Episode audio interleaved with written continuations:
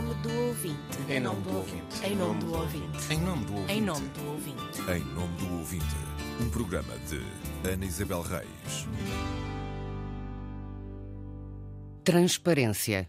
Até a notícia chegar ao ouvido, há todo um processo. O jornalista recolhe informações, verifica, confirma, cruza e diversifica as fontes. Neste processo, lida também com a manipulação, o que não lhe foi dito e com versões construídas por algumas das partes envolvidas. A pretexto da mensagem de um ouvinte, dedicamos dois programas às fontes das notícias. O gabinete da provedora recebeu uma queixa por não terem sido identificadas as fontes de uma notícia sobre um dos bombardeamentos em Gaza. Neste caso, o ouvinte não tinha razão. Todas as informações e citações tinham as fontes devidamente atribuídas e identificadas. Mas desta mensagem e de outras, fica subjacente que o processo de recolha de informação no jornalismo não é claro para quem ouve as notícias e parte-se do princípio de que no terreno o acesso à informação é simples e sempre acessível. Há, no entanto, condicionalismos que limitam a ação do jornalista e que nem sempre são enunciados.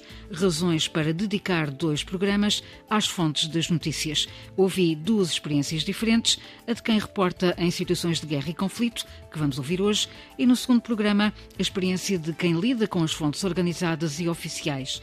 A estes dois testemunhos junta-se o diretor de informação da Rádio Pública e ainda quem estuda a relação entre jornalistas e fontes.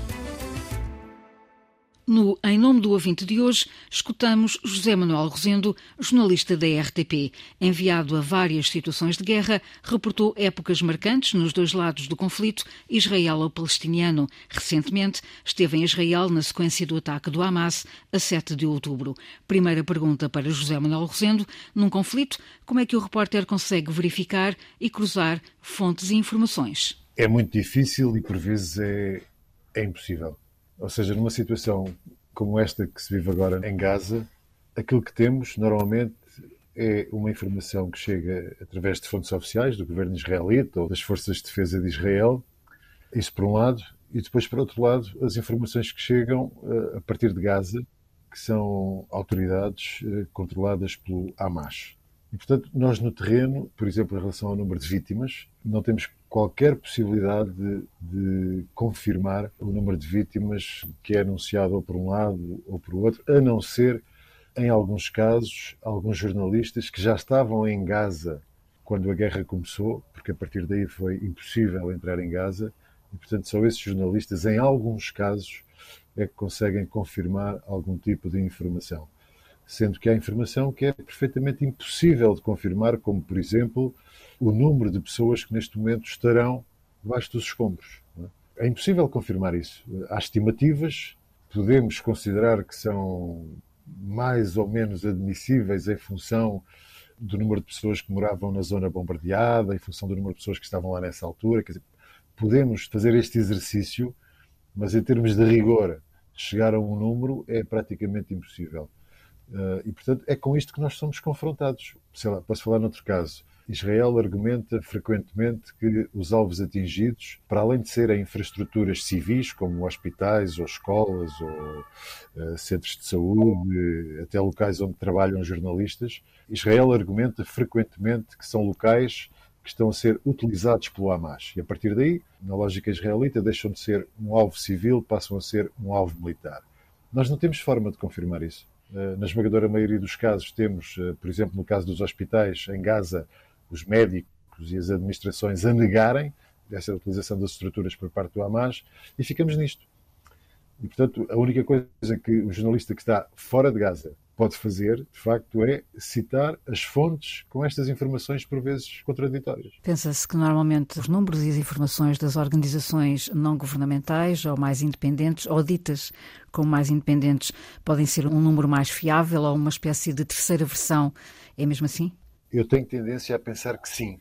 Ou seja, agências das Nações Unidas ou organizações eh, não governamentais que trabalham, trabalham no terreno. Essas organizações normalmente até têm muito cuidado com esses números porque está em causa a credibilidade delas.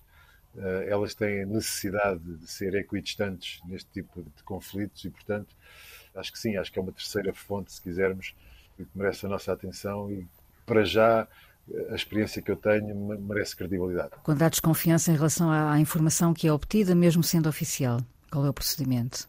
Eu fui muito cuidadoso em relação a um, acontecimento específico, quando uh, foi noticiado que tinha sido bombardeado um hospital em Gaza. Os números que surgiram imediatamente fizeram com que eu tivesse muito cuidado. Falou-se em 400, 500 vítimas, pois a linguagem era, a terminologia era um pouco ambígua, porque não se sabia se eram vítimas mortais, se eram pessoas que tinham ficado feridas. Depois surgiu a informação que afinal tinha sido um próprio rocket disparado pela Jihad Islâmica que tinha acabado de ser esse rocket por, por deficiência, caiu em território palestiniano e, e portanto, eu, eu recordo-me desse, desse facto concreto em relação ao qual tive muito cuidado. Não sei exatamente o que é que disse na altura, mas posso ter dito uma coisa do tipo elevado, fala-se no elevado número de vítimas, portanto é preciso, digamos assim, não, não, não fechar a informação de modo a que depois tenhamos de retificar, ou seja, não ser muito assertivos na, na, informação que se está a dar. Eu sei que o objetivo é exatamente o contrário, nós devemos dar informação rigorosa ou mais precisa possível, mas por outro lado, se não temos a certeza, convém de facto ter esse tipo de, de cuidado. E como é que se escapa à manipulação dos números e das informações? É muito difícil. Nós, nós estamos perante dois atores que têm uma capacidade de comunicação completamente diferente. Ou seja, temos de um lado Israel, que tem uma máquina de comunicação, se quisermos, podemos lhe chamar propaganda, porque também passa por aí, mas tem essa máquina muito bem montada, está muito oleada, tem uma capacidade de resposta imediata em várias frentes. E isso é muito importante em tempos de guerra, porque a primeira narrativa a ser construída muitas vezes é aquela que passa a vigorar. E é muito difícil depois de ser desconstruída do lado palestiniano é exatamente o contrário. Não há essa capacidade. Até porque do lado palestiniano, se quisermos, há dois lados palestinianos aqui. Ao lado do Hamas, que controla Gaza, eh, e ao lado da autoridade palestiniana, cujo partido maioritário é a Fatah, e, portanto, eh, são, digamos assim, duas partes palestinianas que não se entendem. E, de facto, do lado palestiniano, nós não temos, não encontramos essa capacidade de comunicação, de resposta imediata, de máquina de propaganda, isso não existe. Eh, e, portanto, torna-se muito difícil escapar a isto, ainda por cima quando não temos acesso direto eh, ao terreno. A própria narrativa é ela eh, construída com base numa terminologia em relação à qual nós não nos podemos deixar arrastar. Temos que desconstruir tudo isso para fugir o mais possível a essa máquina de, de propaganda. Eu recordo-me, por exemplo, e, e não, não, é de agora, uma das primeiras guerras em Gaza, 2008, 2009, eu estive lá e recordo-me perfeitamente que assim que começou a guerra, os jornalistas que estavam ali na região tiveram imediatamente acesso, na altura foram dezenas, mas hoje são centenas de especialistas especialistas aqui coloco-os entre aspas, mas de, pronto, de pessoas especializadas em determinadas áreas, em várias línguas para uh, poderem falar com os jornalistas, se os jornalistas quisessem falar com eles. É a própria máquina de comunicação israelita que disponibiliza estes chamados especialistas para depois, a partir daí, construir uma narrativa sobre aquilo que está a acontecer no terreno. Os palestinianos não têm nada disto. Há aqui um desequilíbrio enorme e a obrigação do jornalista aqui é ser equidistante.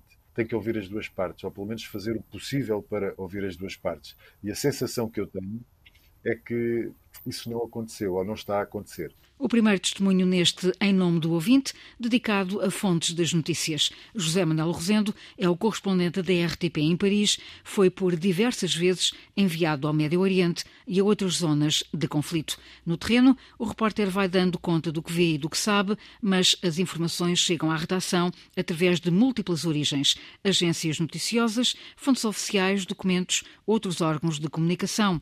Como é que se verificam informações, às vezes contraditórias, como se distingue o que é credível, como se identificam as fontes e, finalmente, como se decide o que se ouve nas notícias. Perguntas colocadas ao diretor de informação da Rádio Pública, Mário Galego. Olhando para um cenário atual, eh, se recebermos informação, por exemplo, confirmada por escrito do Hamas a dizer que morreram 500 pessoas num determinado ataque, e ao mesmo tempo, se tivermos informação do governo de Israel a dizer que para o mesmo acontecimento morreram 300 pessoas. Ora, seguramente que a nossa informação, enquanto não confirmar a validade do que se recebe, diz exatamente morreram centenas, porque é de centenas que se trata. E então temos aqui um intervalo em que não damos a informação toda correta, porque nós próprios não temos correta, enquanto não conseguimos confirmá-la. E podemos usar uma várias expressões mais latas, se quisermos até mais vagas, mas pelo menos tendo aqui uma baliza de quantidade, uma baliza de tempo, seja ela qual for eh, a informação que queremos dar. Temos que ter sempre em atenção a segurança uh, do que dizemos e temos que confirmar sempre, seja ela qual for a fonte de onde vem uma informação. Mário Galego, fontes e credibilidade são indissociáveis quando falamos de jornalismo, mas na prática há fatores com que os jornalistas têm de lidar a todo momento. As limitações que se colocam ao repórter no terreno, as tentativas de manipulação e as fontes organizadas são alguns deles. Perante esses condicionalismos, os jornalistas devem dizê-lo. O investigador Manuel Pinto estuda a relação entre jornalistas e fontes e defende um exercício de transparência, que o ouvinte seja informado de que o jornalista só teve acesso a uma parte da história. As condições da obtenção da informação deveriam, do meu ponto de vista, para credibilizar a informação, ser muito mais objeto de análise, mesmo nas intervenções dos correspondentes, dos enviados, não é? Porque eu creio que era importante dizer que estão, não podem entrar, que estão em sítios que não permitem contatar com onde se passam os acontecimentos e que isto os obriga a tratar só de determinado tipo de assuntos, contatar com determinado tipo de fontes, e isso tem consequências destas ou aquelas que deviam ser enunciadas. Eu acho que isto era, eh, digamos assim, tão importante como aquilo que é dito. Eh, num caso deste, em que claramente há um bloqueamento de acessos, nós não podemos dizer que é um enviado à guerra. É um enviado a uma parte da guerra. E esse outro lado, se não é possível fazer no terreno, pode ser feito, por exemplo, por quem está na redação. Exatamente, porque pode até ter acesso, bom, lá também podem ter acesso, não é? A outras fontes através das redes. Mas não tenho notado, é uma preocupação de enunciar as limitações da voz, da visão, da leitura que é dada dos factos. Não é? Um mecanismo de transparência por parte das rádios, dos jornais, das televisões. Eu creio que era muito importante que houvesse. Uma guerra, sobretudo uma guerra hoje, é objeto de uma operação de montagem de desinformação tão grande como a própria guerra. E, portanto, se assim é, nós não podemos fazer de conta, quando estamos a cobrir, que isso não está a acontecer. É? E, portanto, que o dispositivo criado para os jornalistas trabalharem não é já uma parte da visão que é, vai ser transmitida. Portanto, essa, essa parte tem que ser enunciada, sob o risco de uh, nós criarmos a ilusão de que estamos a ver a realidade, que nunca é, mas muito menos nestas circunstâncias. Estou a falar do caso, por exemplo, dos jornalistas que funcionam em pulse, portanto, aqueles gabinetes próprios para que são condicionados e orientados claro, no terreno. Claro. Que já vimos no, no Iraque, não é? Não é um fenómeno novo, mas agora é muito mais amplificado. Sim, e mais sofisticado também, não é? Porque esta história, por exemplo, das armas no hospital. Eu acredito que estejam lá, eh, mas quando não há nem a entrada de jornalistas, nem a entrada de fontes independentes, de agentes independentes, etc., tudo pode acontecer. Portanto, eu não posso fazer uma reportagem condicionado pelos militares de uma parte que me dizem vejam o que está aqui, que nós encontramos. O que é que vale isto? Eu posso eh, tranquilizar-me mostrando o que me estão a mostrar a mim, sem dizer mais nada? É um problema gravíssimo, não é? Do ponto de vista da cobertura. Manuel Pinto, investigador da Universidade do Minho, com trabalho publicado sobre fontes e jornalistas. A enunciação das condições e dos contextos de recolha de informação no contacto com as fontes é um exercício de transparência e reforça o pacto de confiança entre quem dá as notícias e quem as ouve. No próximo programa, vamos continuar a falar das fontes das notícias. Vamos ouvir o testemunho da correspondente da Rádio Pública em Bruxelas, Andreia Neves, e a reflexão de Manuel Pinto sobre o dever do jornalista de tudo questionar. Em nome do ouvinte. A caixa de correio da provedora está aberta aos ouvintes das rádios, web rádios e podcasts. Pode escrever a partir do sítio da RTP, em rtp.pt, enviar mensagem à provedora do ouvinte. Em nome do ouvinte, um programa de Ana Isabel Reis, com o apoio dos jornalistas Célio de Souza e Inês Fujás, gravação de Rui Oliveira e montagem de João Carrasco.